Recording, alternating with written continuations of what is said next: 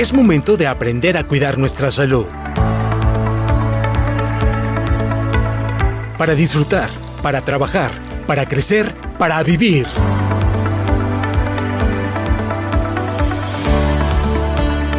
Porque en Veracruz le damos la bienvenida a la salud. Sano y veracruzano.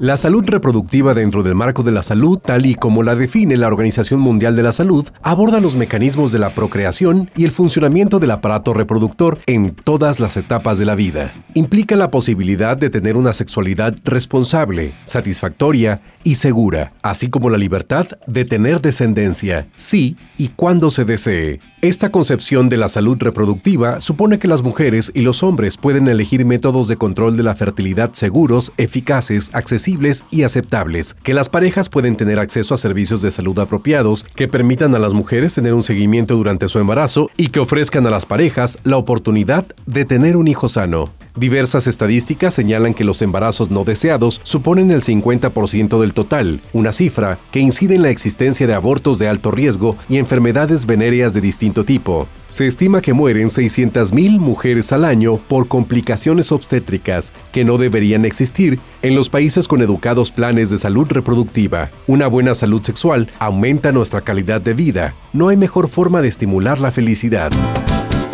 se hace responsable de su sexualidad? ¿Está consciente del funcionamiento de sus órganos sexuales? ¿Ha planificado su embarazo? ¿Usa un método anticonceptivo? ¿Enseña a su hija o hijo a cuidar su cuerpo y sexualidad? Hoy, en Sano y Veracruzano, reconozco mi sexualidad, vivo en libertad.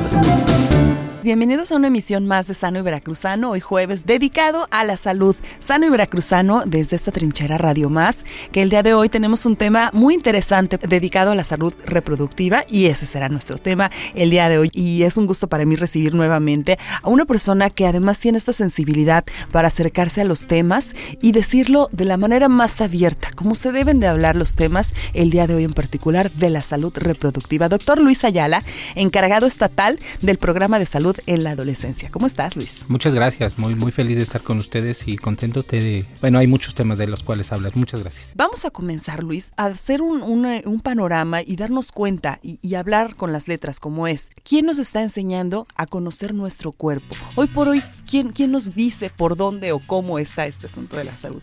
Pues el tema que estás tocando es un tema de mucha profundidad. Evidentemente eh, se vuelve espeso como atole de masa porque de entrada, la respuesta directa de quien nos enseña sobre sexualidad no es algo como una persona, una institución, un grupo, sino que son la, suma de varias situaciones sociales, comunicativas, culturales, eh, que tiene que ver también con la época en la que vivimos. ¿no?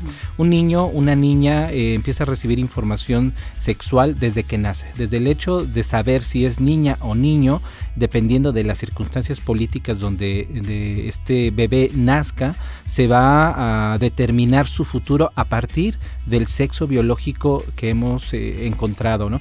En algunos países, y esto es radicalizar el asunto, en algunos países el hecho de ser mujer o nacer mujer te pone en riesgo hasta antes de nacer, es decir, se pueden practicar en algunos países interrupción del embarazo previo si se enteran que eres, eres mujer. ¿no?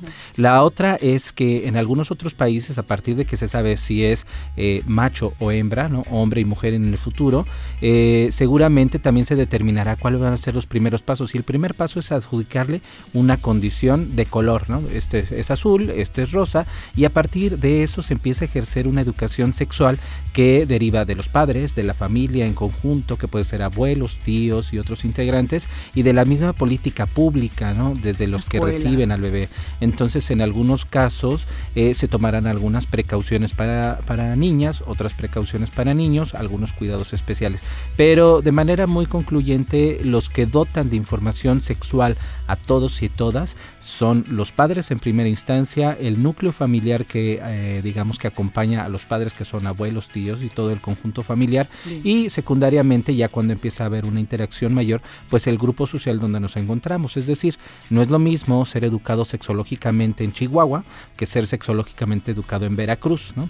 Si tú vas a Chihuahua encontrarás que hay un poquito más de recelo de hablar de la sexualidad, de hablar de los géneros, de hablar de las sexualidades, ¿no? de muchas cosas. Y eso va influyendo, porque en una familia donde el discurso diario se acompaña de temas sexológicos, de temas de diversidad, de respeto, de inclusión, de no violencia a la mujer, influye para que un niño o una niña tenga actitudes de respeto, de diversidad, de comprensión. Y pasa lo mismo si aplicamos la contraria. Entonces, eh, con frecuencia eh, nosotros hablamos con papás y mamás, maestros, que educan niños y lo que les decimos, si tú quieres que tu hijo sepa y tenga una educación sexual integrada y sobre todo funcional y saludable, tienes que tener esa misma educación tú, sacar tus dudas, ¿no? esclarecerlas, educarte para que puedas orientar a tus hijos en el tema de la salud sexual y sobre todo en su, en su posibilidad de ser felices, incluyendo la sexualidad de manera indispensable. Sin embargo, es real que este, hoy por hoy muchas de las de la información que conocemos y de nuestra sexualidad como tal se aprende a través de la revista, a través de la internet, de los medios de comunicación y a veces toda esta información que llega a ser bastante y, tan abrumadora puede llegar a pues caer precisamente en estos pantanos ¿no? de, ignorancia o de desconocimiento en ciertos asuntos. ¿Quién sí debería y quién sí debería estar capacitado y, como especialista, Luis, eh, dónde deberíamos dirigirnos si queremos conocer sobre, tengo dudas sobre métodos anticonceptivos, tengo, ¿con quién acudo? Sí, eh, acabas de tocar también un punto interesante que son los medios de comunicación.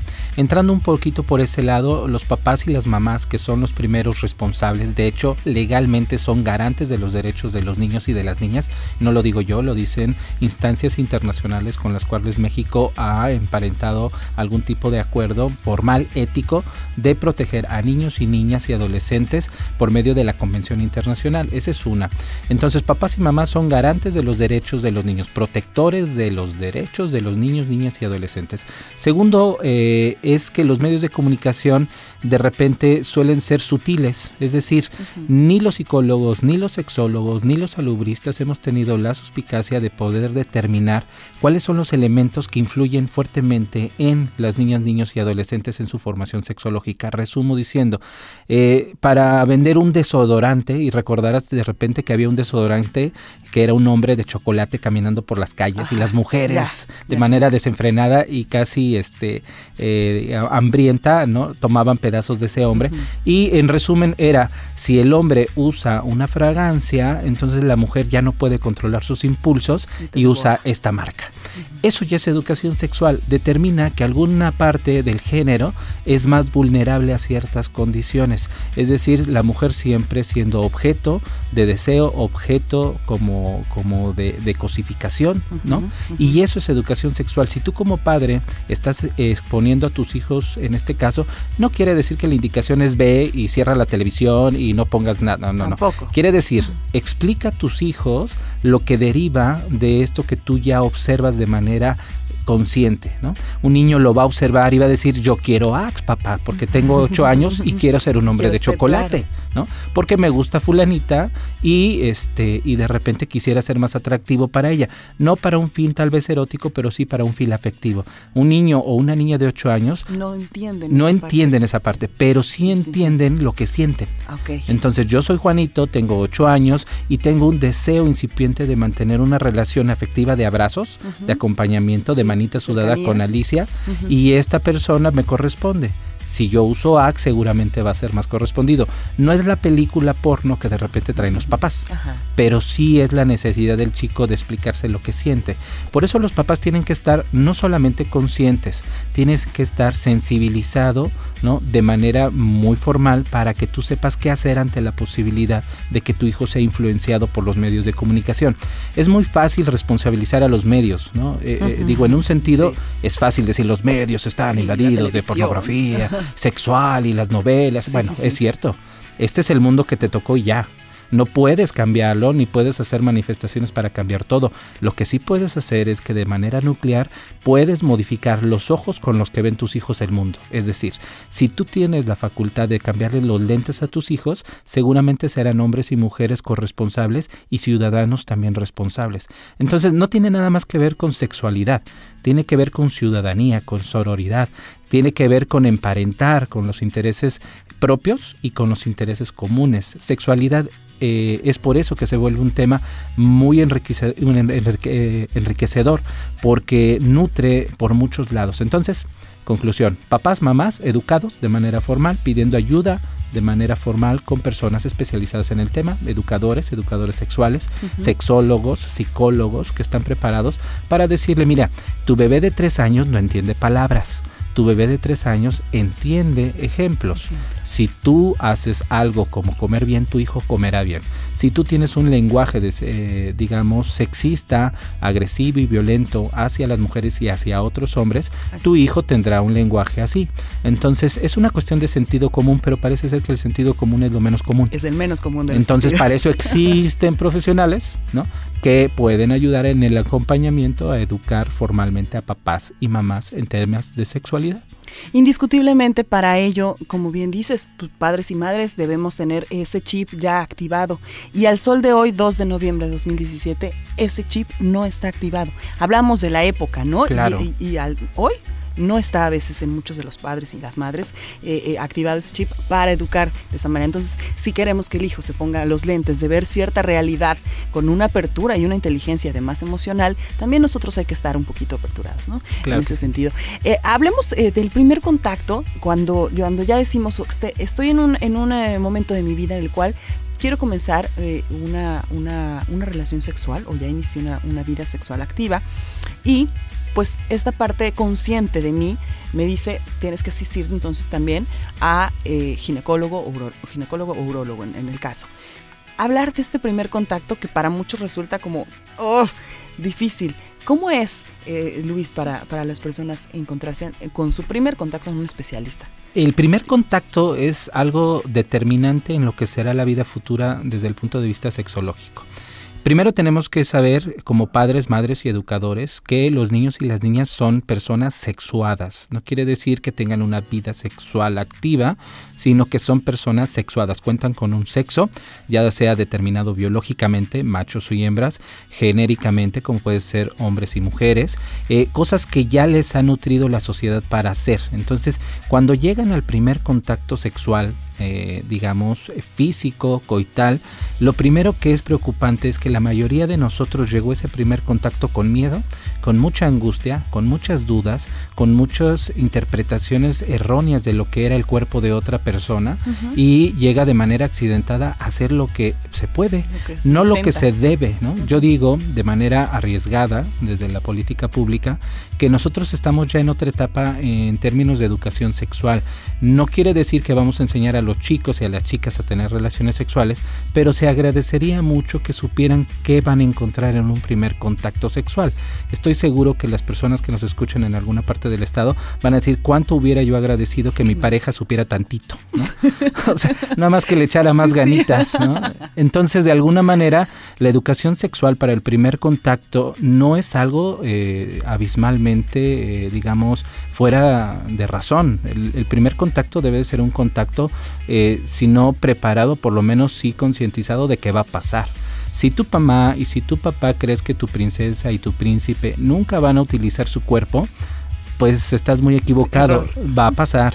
Entonces Dios dotó de manitas y piernitas y de otras cositas que se usan y las van a usar, ¿no? Y van a saber usarlas. Y exactamente, qué mejor que saberlo usar. Y lo vale, se vale la pena que sepas usarlo, ¿no? Definitivamente. Este primer contacto es muy importante y lo vamos a seguir desmenuzando. Al regreso de esta nuestra primera pausa en Sano y Veracruzano, hoy estamos hablando sobre la salud reproductiva. Volvemos con más en Sano y Veracruzano.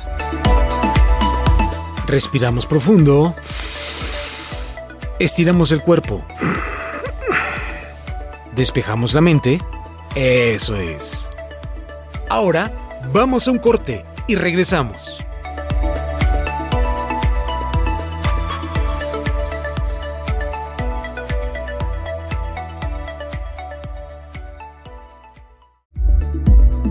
Ya estamos de vuelta en Sano y Veracruzano.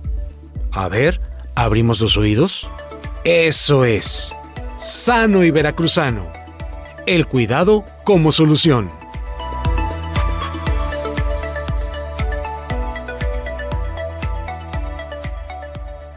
Volvemos a un breve corte, estamos de regreso ya en Sano y Veracruzano. Yo soy Alejandra Mota y el día de hoy nos acompaña el doctor Luis Ayala, encargado estatal del programa de salud en la adolescencia. Estamos hablando de la salud reproductiva, anticoncepción, todo lo que tiene que ver con nuestra sexualidad y estos primeros momentos en los cuales, aunque tal vez no tenemos ya una vida activa, pero tenemos la inquietud y como personas responsables nos acercamos con las personas especialistas, es decir, con una persona eh, ginecólogo o en su caso también con el urólogo. Y Luis decía algo eh, antes de irnos a la pausa, hablábamos precisamente de este primer momento que no tiene por qué ser satanizado ni, ir con miedo.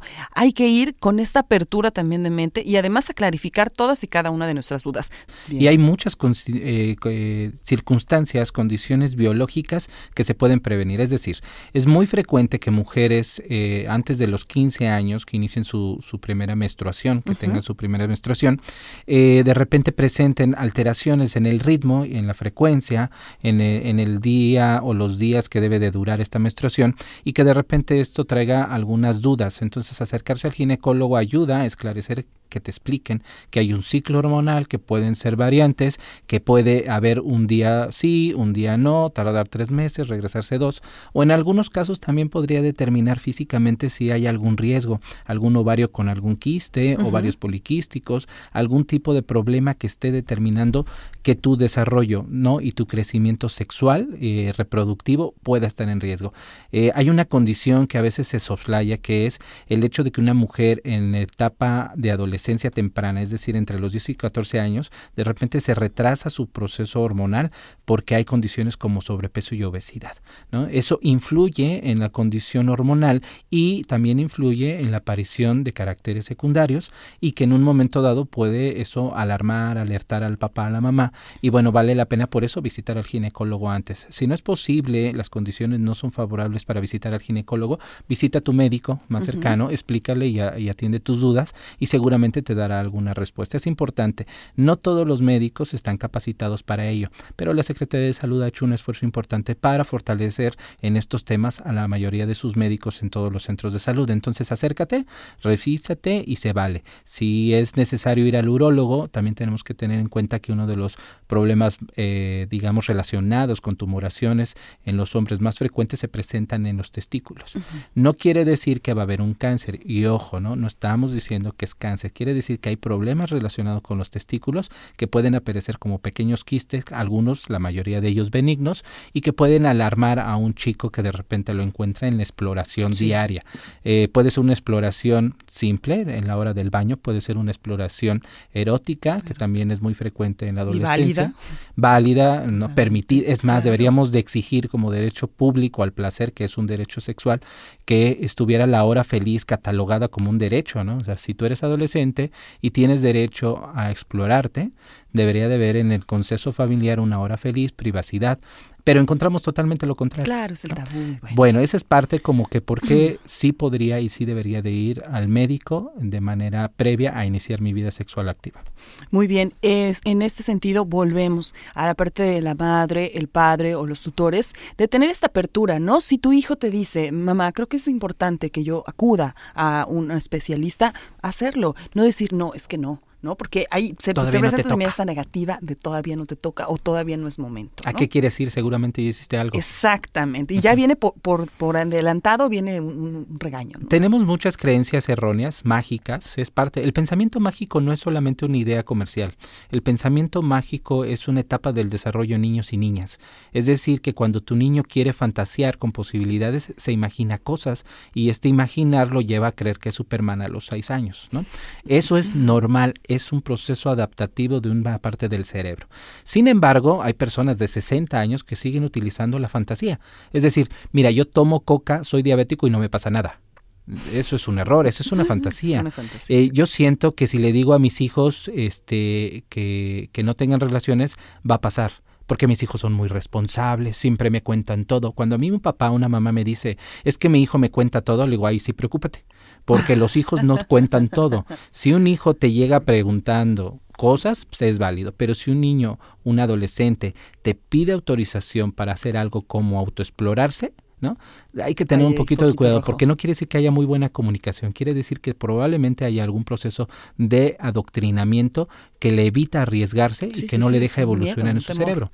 Entonces, gran parte de lo que sucede en la familia está firmado por frases que matan. Yo digo, estas frases que matan son, ay hijo, cuando tú vas yo ya vengo de regreso. Pues no siempre. ¿No? A veces los papás ni nos damos cuenta de qué está pasando y la verdad es que los que van de ida y de regreso son ellos y nosotros ni nos dimos cuenta. La otra es de que creer que saben más solamente porque tienen más años. Hay adultos, papás, abuelos que hasta la fecha no saben usar los métodos anticonceptivos o no saben muchas cosas de sexualidad y solamente por creer que ya eres activo sexualmente, eso te da una maestría en sexualidad. Ah, ah. no, te da muchos mitos y leyendas sobre tu propia sexualidad. Consecuencia de eso, que papás, mamás, abuelos, tías y todos los adultos eduquen no con fundamentos, sino con mitos y leyendas sobre su propia historia sexual. Entonces, ponte doble condón siempre funciona, mijo. No funciona, ¿no? Oye, la primera vez no pasa, a mí me pasó, nos embarazamos como hasta el año. No es cierto. Entonces, mitos y leyendas relacionados con veracidades que se dan a partir del, de la posición de poder. Como yo soy el papá, aunque, mi, aunque lo que yo diga sea una mentira y una falacia, tú le tienes que dar validez, validez porque eres mi hijo y me tienes que hacer caso.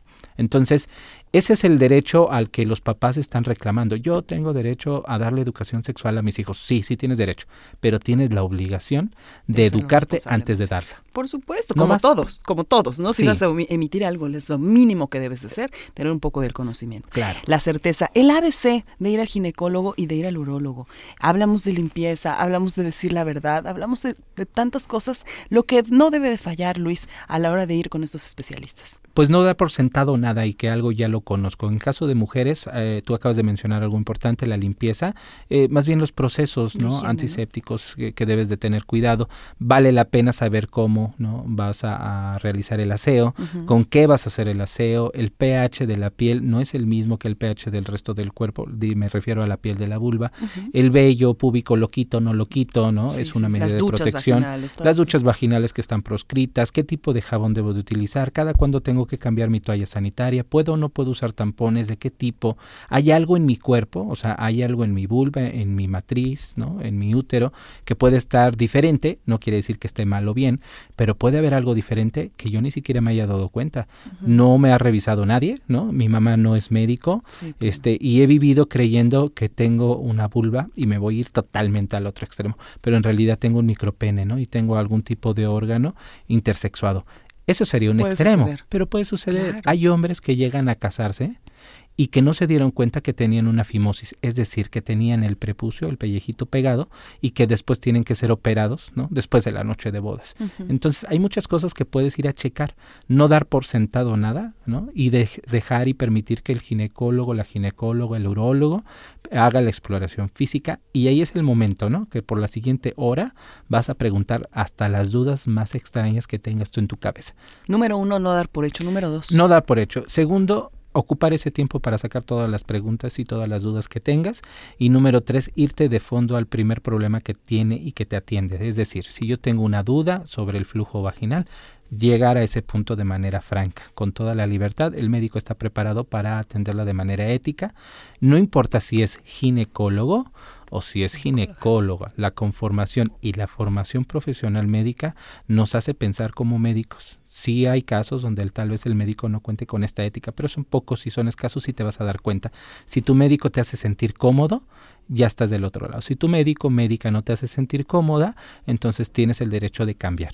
Esa también es una garantía. El médico es un profesional entrenado en el área de la medicina, no es un dios, ¿no? Y puede ser este sujeto de, de, de observaciones, ¿no? Le puedes pedir más información. Si tu médico te está atendiendo, tiene toda la obligación de darte información, la que tú requieras, por tonta que tú creas que parezca, no importa, él está obligado a transcribir los términos médicos de manera muy este, entendible para que tú quedes más claro. Exigir es una importante razón. Exigir no es lo mismo que reclamar. Exigir es eh, conlleva el respeto que, que debes de tener ante el asunto, ¿no? Muy bien. Qué, qué, qué, padre esta explicación que nos hablas del primer contacto con la o, el ginecólogo y también con las personas eh, especialistas en urología. Cuando empezamos a pensar y, y, y, ya actuar propiamente en un sentido sexual, eh, también viene una parte bien importante, es decir, no, no, en este momento de mi vida deseo sí iniciar una vida sexual, pero no deseo ser madre o padre.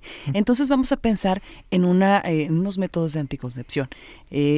¿Cuál ¿De qué me sirve o cuáles son, entre otros, los beneficios eh, de tener y de contar con un método anticonceptivo personalizado para nuestras necesidades? Claro, fíjate que desde que se empezaron a trabajar los primeros métodos anticonceptivos en el siglo pasado, lo primero que se dispuso es la manera de controlar un ciclo, ¿no? Como el ciclo lunar y el ciclo del sol y, todos los ciclos que conocemos en este mundo. Había uno que había puesto en jaque a la mayoría de las, de, de las personas en este mundo, que era la reproducción. Entonces ya nos habíamos dado cuenta hace 20 mil años que si juntabas dos personas de la misma especie y de diferentes sexos se reproducían.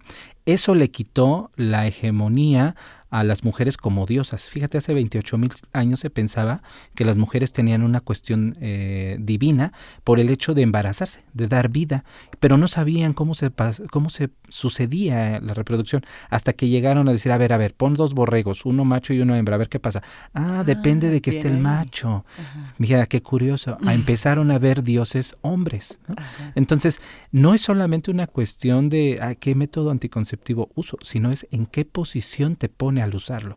Y eso sucede en la década de los 70, cuando las mujeres son dueñas y responsables ¿no? de tomar una decisión de estar embarazada o no estar embarazada. O sea, renuncio a seguir manteniendo el papel que me ha dicho esta sociedad que debo de cumplir. De procrear. Ser mamá. ¿No? Y como no me queda de otra y tampoco me puedo quedar con ganas o no puedo decir otras cosas, entonces pues determino que puedo ser mamá, me echo los nueve que me tocan y ya luego veo si me puedo realizar a los 70 años no se podía. Entonces era una situación que vulneraba los derechos de las mujeres y que las dejaba, digamos, eh, de manera muy poco competitiva con los hombres. Hombres que trabajaban, hacían profesiones, maestrías, claro. viajaban, soñaban, escribían, tocaban algún instrumento. Y por otro lado. Y tenían tiempo. Ajá. Pero si tú estás embarazado, no es la misma condición. ¿no? O sea, entonces, antes de la aparición de los métodos anticonceptivos, esto era una, una ley casi máxima que tenías que cumplir con una razón en el mundo que era reproducirte como mujer toman esta, esta, este poder las mujeres, determinan que pueden hacer una decisión, su reproducción, y alargan los procesos, ¿no? Entonces, si ya no me quiero embarazar a los 15, ni a los 16, ni a los 17, ni a los 20, me voy a embarazar cuando yo lo decida, y esa es la, la importancia radical y social de los anticonceptivos.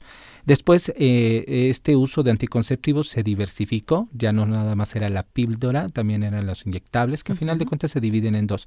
Inyectables, ¿no? Eh, pastillas, eh, cápsulas, todo lo que nos nosotros encontramos en el mercado son los hormonales, que van a tener un efecto directo sobre el proceso hormonal que hace que tú ovules, o sea, que pueda ser, es decir, eh, que no haya. haya. potencialmente uh -huh. un embarazo, y los otros que son los de barrera, ¿no? Los que son como diafragmas, que pueden ser condones, condones femeninos, condones masculinos, que evitan que este semen, estos espermas, fecunden al óvulo. Entonces, en cualquiera de los casos, el asunto es controlar una reproducción hasta que yo decida ser o no ser mamá y papá. La reproducción también tiene que ver con los hombres. Las mujeres se reproducen y es evidente porque ellas son las que se embarazan. Sin embargo, el hombre también está decidiendo reproducirse. Entonces, ahora sabemos que es importante compartir esta decisión con los hombres, ¿no? Hombres que deciden ser padres, seguramente, conscientemente, serán padres que ejerzan una paternidad más responsable, más coordinada de Claro, acompañamiento. activa. Pero si tú crees como hombre de que pues ni modo ella quiere hijos y yo ya le tengo que entrar, pues a lo mejor no estás muy satisfecho y causa gran frustración. Entonces, hombres y mujeres, a la aparición de los métodos anticonceptivos, eh, tienen la posibilidad de controlar su fertilidad. Y eso es una gran ventajota que nos dejó el siglo, el siglo pasado y que nos ayuda hoy a que los jóvenes también de manera más temprana decidan sobre su cuerpo si quieren o no quieren ser mamás y papás. Acercarnos, ¿no? Esa, es la, gran, eh, la gran invitación a acercarnos a todas las dudas que tengamos y además también, como bien lo dices, como, este derecho a informarnos y ser una parte muy responsable. Vamos a ir a una pausa y volvemos con más en este tema que el día de hoy nos acompaña nuestro especialista, doctor Luis Ayala, encargado estatal del programa de salud en la adolescencia. Volvemos con más a Sano y Veracruzano. Si me cuido, te cuido. La salud es compartida. Sano y veracruzano.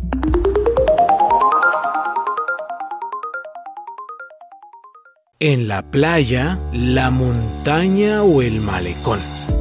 Mente y cuerpo en atención. Sano y veracruzano.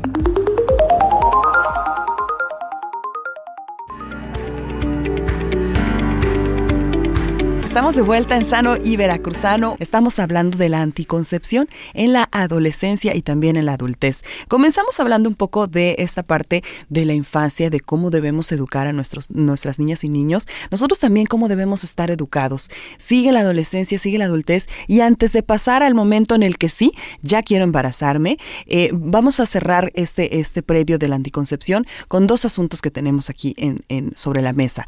Número uno, el machismo que es algo inherente y que algo es, algo palpable y que lo estamos viendo y que es una realidad a, la que nos enfrentamos todos los días, y la anticoncepción. Este asunto de con mi pareja queremos eh, em, quiero quiero yo mujer decir no me quiero embarazar sin embargo a veces la otra, la otra persona me dice pero ¿por qué no? ¿Y por qué yo voy a usar condón? ¿no? Entonces, cuídate tú.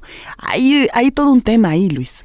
Hay un tema importante, fíjate eh, la importancia que conlleva el enfoque machista. A final de cuentas el machismo es la, los lentes y el micrófono con el que nos dirigimos al mundo. Parece ser que ya tenemos muy claro, y ojalá que así lo sea, que la mayoría de las personas pueden detectar acciones machistas muy francas, ¿no? Es que las mujeres deben de estar en la cocina, esa es una actitud machista. Es que las mujeres están para reproducirse, bueno, esa es una idea machista y violenta. Pero hay pequeñas, ¿no? Hay, hay pequeñas cosas que no parecen machismo y mucho más difícil cuando decimos que el machismo no solamente tiene que ver con hombres, tiene que ver con mujeres. También, Entonces hay hombres y mujeres que utilizan argumentos y discursos machistas. Hija, no puedes usar métodos anticonceptivos que va a decir la gente que ya andas dándole por todos lados, ¿no? Pues esa es una idea machista que tal vez si tú eres mamá ¿no? Y te sientes muy responsable, lo que no sabías es que eso es una actitud machista que limita la libertad de tu hija a decidir cuándo y con quién y cómo protegerse, ¿no? Entonces, de alguna manera esto no nos cae bien como papás, ¿no? Porque no nos gusta darnos cuenta que no somos dueños de nuestros hijos, somos copartícipes de su vida, podemos participar en su formación, podemos quererlos un montón, eso sí es tu responsabilidad, quererlos un montón, pero querer no nada más es de te quiero mucho, querer es demostrar que te quiero porque te protejo, porque garantizo tus derechos, porque nos gusta que estés en libertad y libertad significa no nada más estar fuera de la cárcel. Libertad es libertad para pensar, libertad para decidir, libertad para hablar y libertad para hacer cosas como esta parte de la sexualidad. Entonces, sí, sí, es muy difícil, ¿no? Y ahorita ha de estar alguna señora diciendo, no, no, está de acuerdo, ¿no? no se enoje conmigo. El asunto es que si tú eres mamá, si eres papá, hay que tener mucho cuidado con no estar utilizando este machismo discursivo para coartar o disminuir los derechos de, una mujer o de un hombre en la adolescencia o en la infancia. ¿no? Entonces, el machismo en diferentes momentos puede estar influenciando para que yo tome decisiones erróneas que van en contra de mi derecho. Ya estoy en pareja, me acabo de casar y dice mi esposo que él no quiere utilizar condón. Ok, va. Los dos estamos de acuerdo. Ok, sí, sigue el asunto, nos vamos a cuidar. No, no, no, yo quiero que nos dé los hijos que Dios provea. Dices, bueno, espérate, yo nada más quiero uno y no ahorita. Quiero terminar mi carrera o quiero terminar una maestría o me la quiero pasar chévere un año más. O sea, no, necesito hacer nada, nada más quiero pasármela de huevas un año, pasándola rico contigo, compartiendo la cama, el sillón, la cocina. Los dos, ¿no? Eso es una decisión. Nadie te puede obligar con este acuerdo machista, ¿no? Preestablecido a tomar la determinación de ser mamá porque él lo desea, ¿no? Entonces es que yo quedé con mi mamá que el día siguiente a mi boda yo iba a darle nietos porque no hemos tenido nietos en la familia. Esa no es tu responsabilidad, ¿no? Es una decisión de pareja. Eh, de hecho pondríamos mucho en tela de juicio si el derecho a la paternidad y a la maternidad, eh, sí, sí tienes ese derecho pero ese derecho conlleva la responsabilidad de saber si puedes hacerte cargo de una vida y al hacerlo puedes ser tan responsable que puedes entregar a un ciudadano responsable y, consciente de la problemática que vivimos, ¿no? No se vale, ¿no? Tener hijos, educarlos, ¿no? Con violencia, gritarles, pegarles, juntarles un montón de frustración para que después tengamos hombres y mujeres que tengan mucho dolor y que por eso mismo no pueden ser tan activos y funcionales a nuestra sociedad. Entonces, se vale educar con amor, pero también se vale decidir con amor. Si tú decides no quiero, no puedo, o decido no ser papá, o decido no ser mamá, pues aunque te duela, ¿no? Entonces díselo a tu pareja y decide, pues a lo mejor no estar en pareja, a lo mejor estar en otras condiciones, porque es importante que los dos en la relación de pareja estén conformes con esta situación. Ambos, y platicarlo, siempre, siempre hablando se resolucionan las cosas, no callándolas. Y acuerdo no es amague, ¿no? No se vale chantajear. Ah, bueno, por eh, sí, bueno, pues si no tienes un hijo mío, me voy. No, ese chantaje, eso no es acuerdo. Es que yo acordé con ella. No, no, no. Nada. Eso no es acuerdo, eso es chantaje. Vale la pena que también te dejes orientar por algún terapeuta de pareja en el momento que quieran llegar a estos acuerdos. Porque hay muchas parejas que creen que lo que están haciendo es acuerdos y lo que están haciendo es practicar más bien lo contrario al amor, que es el amague. Entonces, mi pareja es a todo dar, me dice que sí a todo. Dije, pues está medio raro pues porque no, no es pareja la que está pareja tan, tan pareja. Tan pareja, exactamente. Esa no es pareja. Eh, Luis, vasectomía y vasectomía reversible. ¿Funciona la vasectomía reversible? La, vasectomía en principio, la vasectomía funciona, ¿no? O sea, eh, la vasectomía es un procedimiento quirúrgico, eh, digamos, mínimamente invasivo, no es una cavidad ¿no? muy amplia, se puede operar de manera hasta transitoria, con anestesia local, se pueden hacer muchas cosas. Y eh, es una cirugía que ha ayudado a, disminuir ¿no? esta posibilidad de tener hijos descontroladamente por muchos hombres. Es cierto, una mujer está un total de 6-7 días fértil al, al mes, pero un hombre es fértil todo todos los días, de todos los años, durante los próximos 70 años. Exacto. Entonces sí, el hecho de la vasectomía fue una determinante, una, una muy buena decisión, que los hombres se responsabilizaran de su paternidad o de su potencial paternidad y es un procedimiento donde se cortan y se, se suturan, digamos, amarran, es un procedimiento quirúrgico, eh, los conductos deferentes, los que llevan estos espermatozoides, ¿no? Y se puede hacer reversible, sí, tiene que depender de los años que tiene de haberse hecho la vasectomía y segundo, de una valoración estricta por el urólogo y el especialista en cirugía que va a determinar si es factible volver a recanalizar los conductos deferentes, que son estas tripitas que llevan los espermas a su salida. Entonces, si el cirujano puede determinar, es factible hacer la reconexión, o sea, un retroceso a esa decisión que tomaste. Es muy complejo, no es barato, es microcirugía y se puede, ¿no? Pero no es fácil. el que decide, no, el que implica un, billete, ese sí no la hace la Secretaría de Salud, ¿no? De una vez desemocionense porque esa no la hacemos. No hacemos microcirugía para este, tomar atrás esa decisión. El que decide se hace responsable. Felicidades a todos los hombres, ¿no? Que responsablemente se han hecho la vasectomía y han decidido algo tan importante como comprometerse con la reproducción de su pareja también y la suya, en principio. Pero el que lo decide es muy difícil echarlo para atrás, concluyentemente. Eh, me imagino que desde tu posición, Luis, tienes una, un pulso como muy orgánico y real de la situación de la salud sexual en la adolescencia en Veracruz hoy por hoy. ¿Qué nos, qué nos platicas al respecto? Sí, hay, hay, algunas condiciones que son preocupantes, como el hecho de que el problema de la salud sexual en, jóvenes, en adolescentes, no tiene que ver con los riesgos, fíjate, y, yo sé que suena raro, no tiene que ver con los riesgos. Es que el VIH, ¿no? Es que las infecciones, es que el embarazo, no, ese no es el problema. El problema es que esto lo podemos evitar muchos años antes y no queremos hacerlo. Es decir, yo soy papá, yo soy mamá y creo que por iluminación divina me va a llegar el conocimiento, los argumentos para educar a mis hijos. Hay técnicas para educar hijos. Es que no hay una escuela para padres, no hay escuelas, pero hay psicólogos. o sea, no es una cuestión de cerrarse las posibilidades con las frases matonas. Es que uno no aprende a ser padre. no, y aparte le tienes que poner el tono, porque si no, no te la creen. es que si tú dices no aprendes, no es lo mismo decir esa de es que yo nunca supe ser padre. Tres puntos suspensivos y luego qué, papá, o qué. No, pues ya está ahí. O sea, con eso solucionamos los problemas, ¿no? Es que cuando tú tengas mi edad, ¿no? También. Pues que, que, cuando yo tenga tu edad, ¿qué onda? Eh, entonces, un problema fundamental es la educación que damos a medias en la casa, ¿no? Hay una parte que me encanta decirle a los papás, ¿no? Cuando me están eh, este, escuchando en alguna conferencia. Dicen los papás, hay una frase que nos encanta. Es que para todo hay una edad. Tres puntos suspensivos. Y ahí se quedó ambiguo. Y entonces los hijos contestan, dicen, a ver, ok, sí, ya te entendí. ¿A qué edad? Pues no sé, no sé, para todo hay edad. No, no, dime a qué edad. O sea, hay algunos papás que creen que el inicio de la vida sexual activa tiene que empezar a los 40. ¿No? Si yo le pregunto a mi mamá, seguro estoy que hubiera dicho, no, como a los 35, 35. ¿no?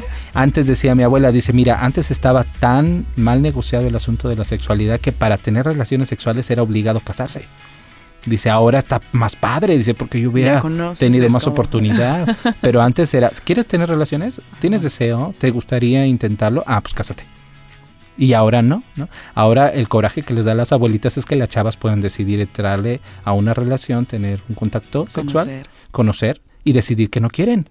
Entonces, ¿cuántas abuelitas, y a lo mejor estén llorando algunas por ahí que nos escuchan, cuántas abuelitas dicen, mira, por entrarle a este asunto me tuve que echar 40 años de violencia con un hombre alcohólico y violento y yo nada más quería experimentar. ¿No? Entonces, son problemas que a veces no nos gusta ver, pero el contexto real, peligroso, complicado, es lo que se educa en la familia. ¿no? Se educan en la familia hombres y mujeres, a veces con muchas dudas, con muchas faltas expectativas, que llegan con muchas ideas erróneas a la, relación de pareja o al matrimonio y que de alguna manera dejan de ser felices no toda su vida, solamente un lapso grande de su vida. Se dan cuenta a los 40 que podían decidir, se dan cuenta a los 40 que no querían ser mamá, se dan cuenta a los 40 que no querían ser papás, ¿no? Entonces es bien difícil y eso eh, se tiene que educar en familia, con los papás, pero siempre, siempre dirigidos y direccionados por especialistas, hombres y mujeres que estén preparados para ellos, educadores en ese tema. Se vale, por ejemplo, Luis, que le digas a tu mamá, es decir, le pido a mi mamá, yo, que me acompañe el ginecólogo, el ginecóloga, pero en este momento no quiero que esté mi mamá porque quiero platicar algo. O sea, es, válido. No, no todo se lo tienes que decir a, tu mamá. Yo imagino muchas mamás y papás diciendo, hijo, acércate conmigo, tú puedes tener toda la confianza conmigo. Ajá, está chido, pero no quiero contarte pues todo. es que no. No, pues me da pena. Hay, hay papás y mamás que dicen, yo con mis hijos platico de sexualidad todo el tiempo. Dije, ay, pues qué cosa tan rara. y, y les pregunto, ¿de cuál sexualidad hablan? ¿De la suya o la de ellos? Ah, no, de la de ellos. ah, sí, es que es bien fácil hablar de la sexualidad del de enfrente. Habla de la tuya, ¿no? Habla de cómo te sientes en pareja, de qué te satisfecho y satisfecho te sientes, de tus problemas. De eso no hablas. ¿no? Entonces, de alguna manera estamos confundidos con esto de que hablamos de sexualidad. Es que yo hablo de sexualidad, en la casa hay mucha libertad. Eso sí se habla. sí, esos son más tus ganas de ser ¿no? visto como una persona abierta, pero no estás siendo eficiente. Entonces, no es una cuestión que se pueda hacer por, por magia, tiene que ser algo orientado, tienes que capacitarte. Y como bien decías, bueno, parte de lo que está haciendo el gobierno, ¿no? y esto es un punto a favor, le digo, la prueba es que hay sexólogos contratados en la Secretaría de Salud. Por ejemplo, yo, ¿no?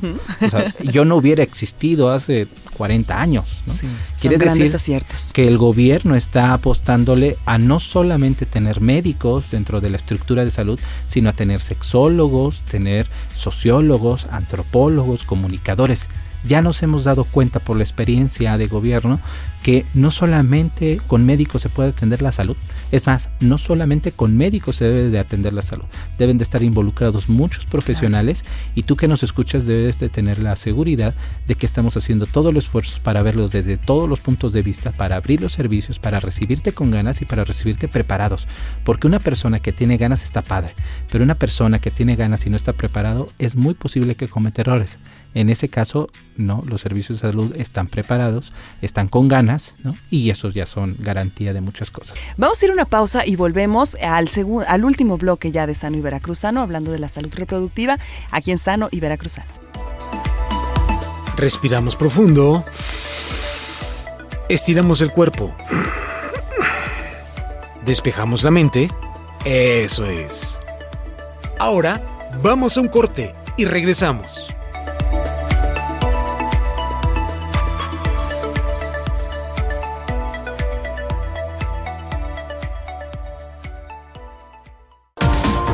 Una comunidad informada tiene más para estar sana.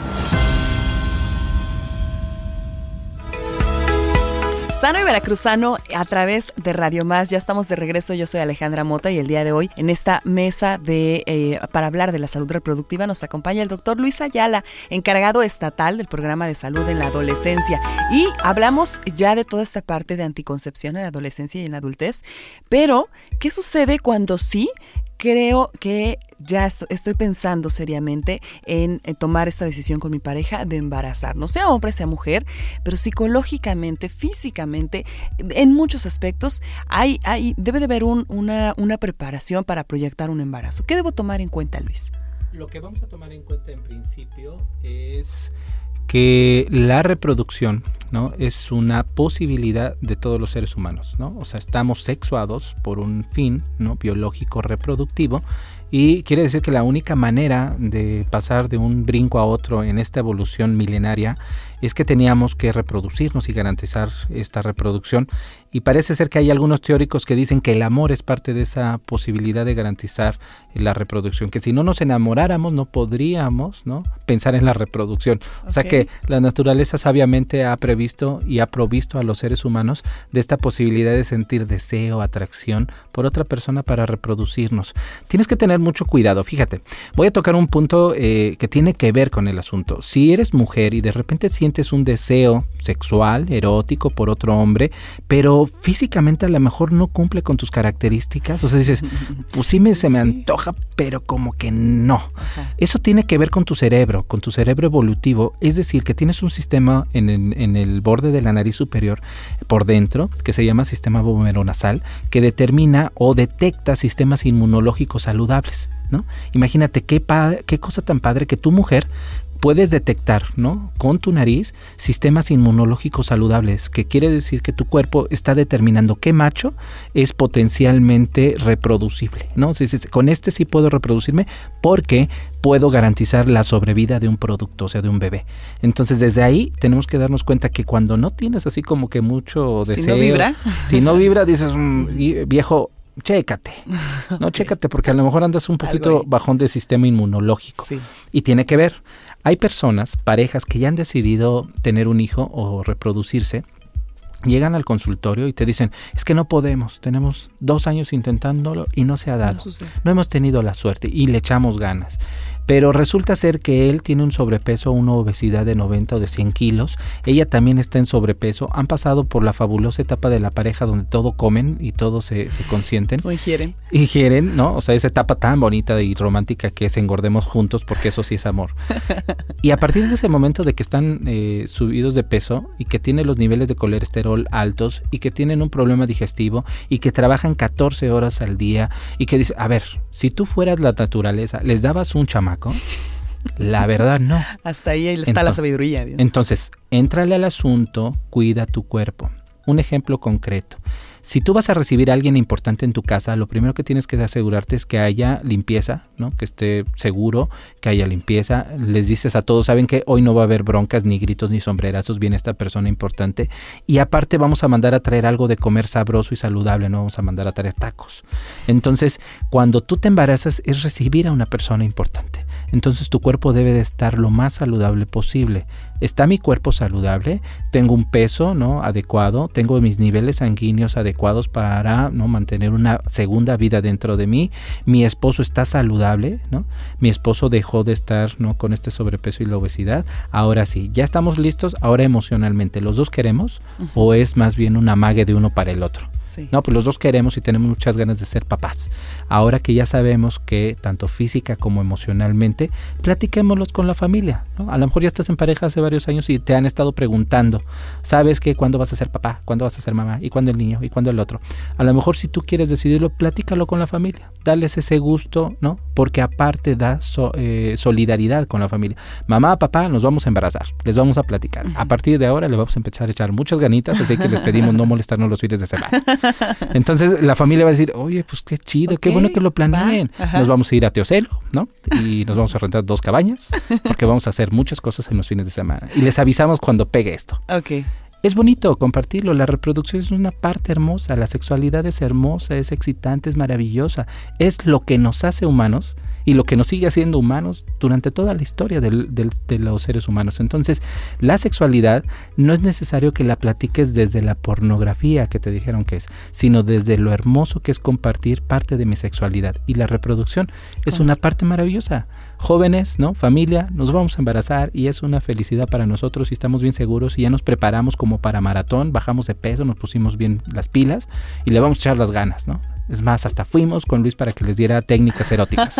Entonces, es importante eh, tomar con esta naturalidad y con este gozo y este placer la sexualidad reproductiva. Es parte fundamental. Y parte de, la, de esta preparación física también tiene que ver con la nutrición. Embarazarme, durante el embarazo no vamos a comer por dos. Eh, hay un mito máximo en el embarazo que es comer, comer por dos y comer por dos evidentemente no está fundamentado en nada hay que comer bien, ¿no? Hay que dejarse orientar por un nutriólogo médico especialista en nutrición. Eh, para que te pueda decir cuáles son los alimentos que se van a requerir durante la etapa del embarazo en el que estés. En la primera etapa y antes de estar embarazado es importante el aporte de ácido fólico. No esperes a que venga el sector salud a darte ácido fólico. Está bien, es gratis, es para ti, pídelo antes de embarazarte. Desde que platicaron con la familia de que van a ser papás, Ve por tu ácido fólico. Y de manera solidaria, tu hombre también tómalo, te va a hacer bien.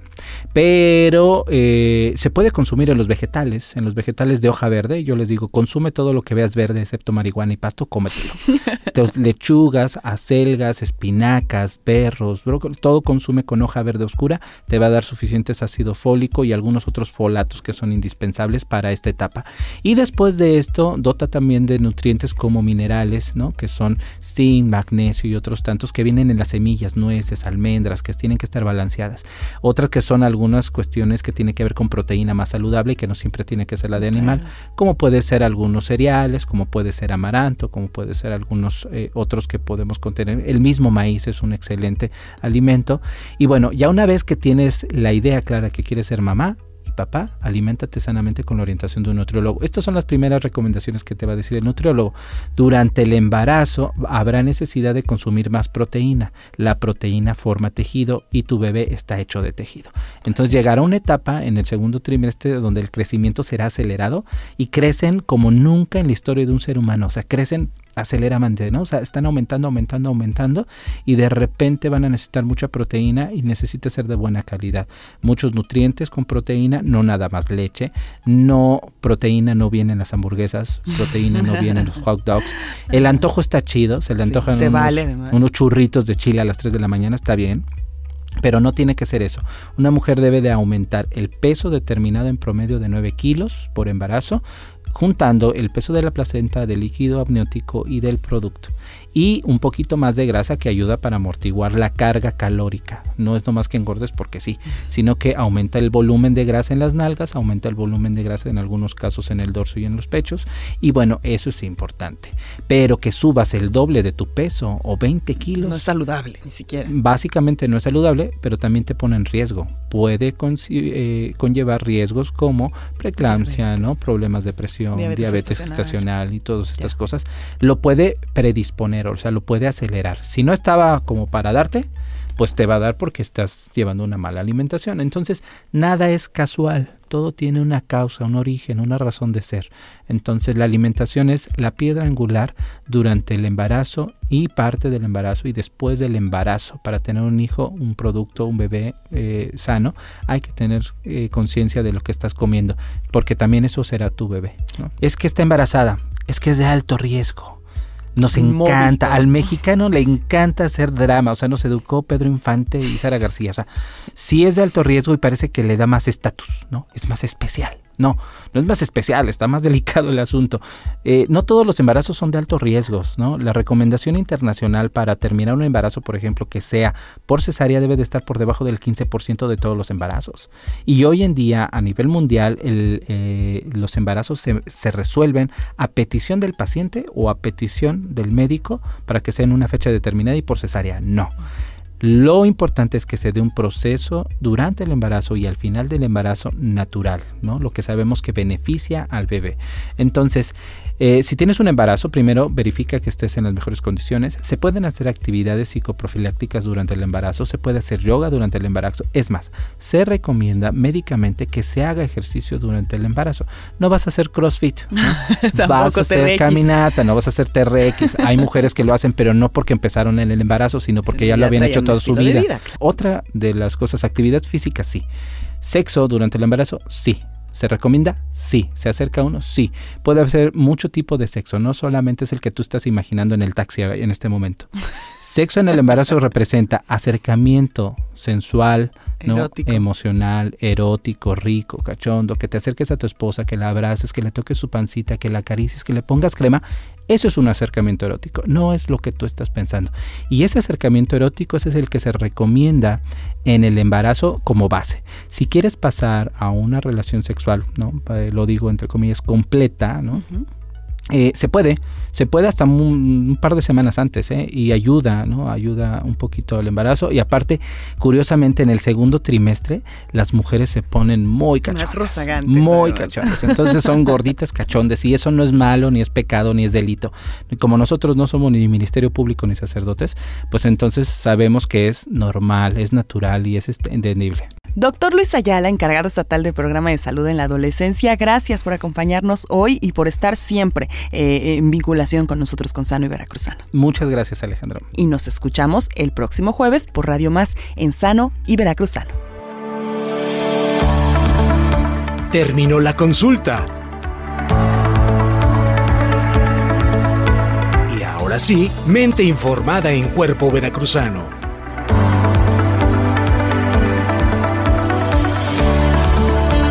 Les esperamos el próximo miércoles a las 16 horas. En Sano y Veracruzano